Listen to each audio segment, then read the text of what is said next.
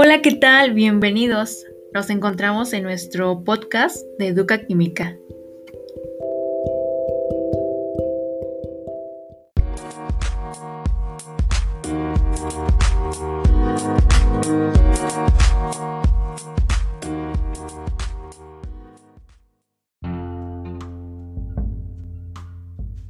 Lo saluda con gusto su servidora Lucila Vázquez Márquez.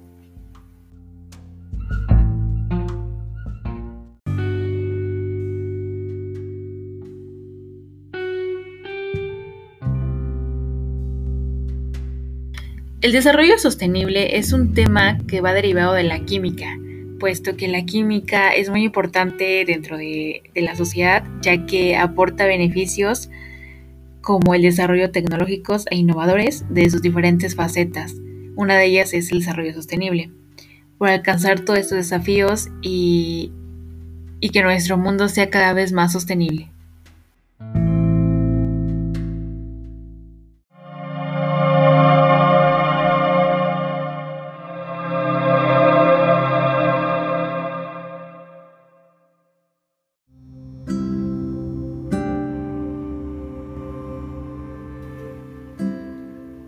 Conceptos más atractivos en la química y para lograr la sustentabilidad es la química verde. ¿Pero qué es la química verde? Es una nueva forma de enfocar los procesos de las sustancias químicas y tiene como, objetivo hacer una química más agradable con la salud y el medio ambiente.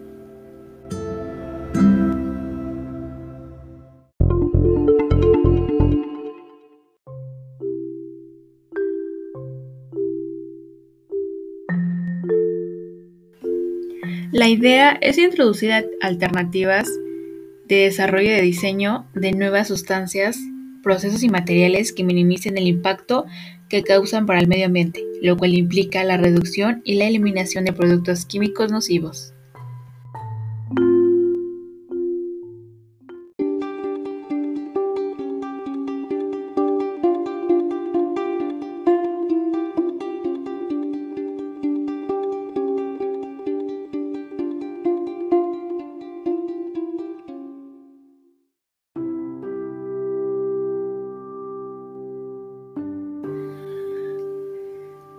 Pero ¿cómo fue que surge la idea de la química verde?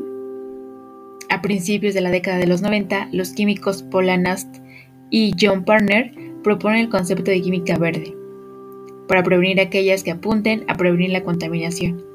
Ellos propusieron los 12 principios de la química verde en su libro publicado en 1998, llamado Green Chemistry. Este libro fue la base de un enfoque de la química a continuación se explicarán en qué consiste estos 12 principios.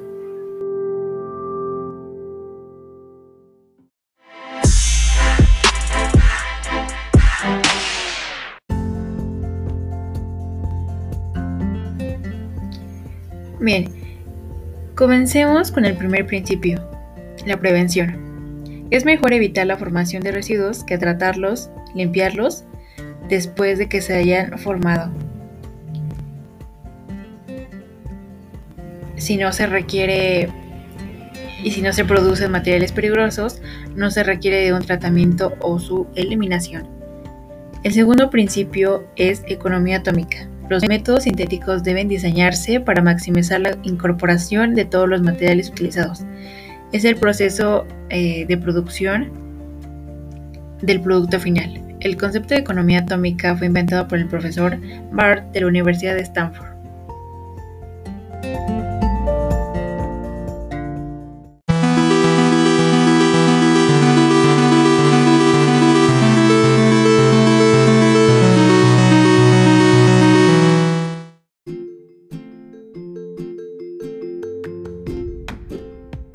El tercer principio son los productos químicos intermedios menos tóxicos. Siempre que sea posible, la metodología sintética deberá diseñarse para usar y generar sustancias con poca o ninguna toxicidad para la salud humana y para el medio ambiente.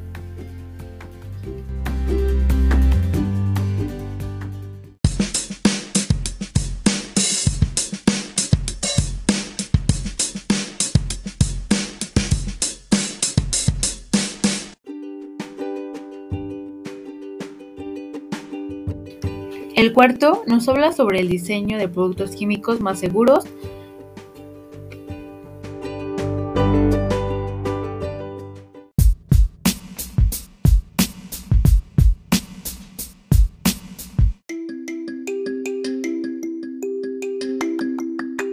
El quinto nos pide usar disolventes y auxiliares más seguros, el uso de sustancias auxiliares, eh, por ejemplo, como disolventes y agentes de separación.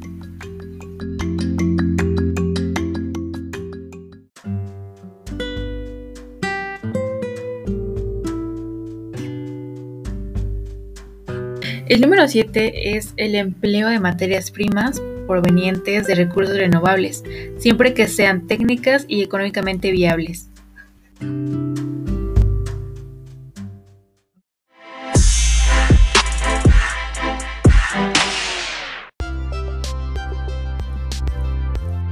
El número 7 es el empleo de materias primas provenientes de recursos renovables, siempre que sean técnicas y económicamente viables.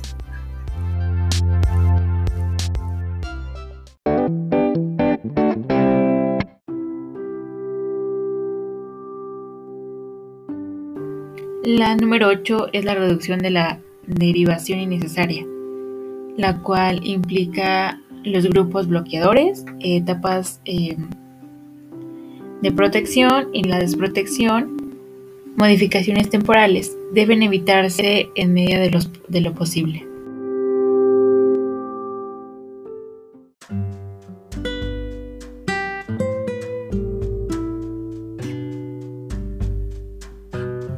El número 9 es el uso de catalizadores. Los reactivos catalíticos, tan selectivos como sean posibles, son superiores a los reactivos. El número 10 es el diseño para la degradación. Los productos químicos deben diseñarse de forma que al final de su función no persistan en el medio y se degraden en productos inocuos.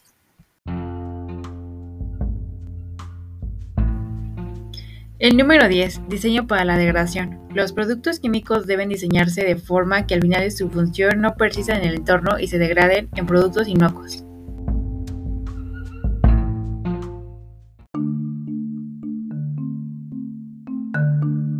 El número 11. Desarrollo de tecnologías analíticas para la monitorización del tiempo real. Deben desarrollarse metodologías analíticas que permitan el seguimiento y control del proceso del tiempo real antes de que se formen sustancias peligrosas.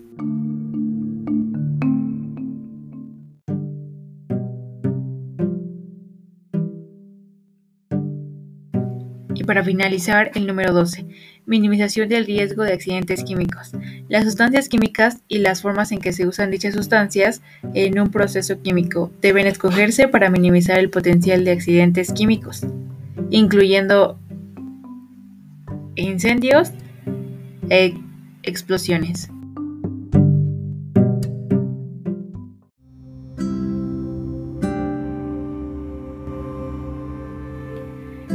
Estos 12 principios marcan la pauta para diseñar y desarrollar procesos químicos y productos más sostenibles.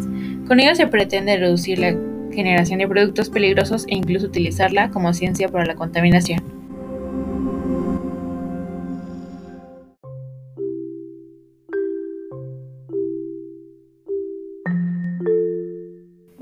Bien, hemos llegado al final de nuestro podcast. Te espero en la siguiente emisión.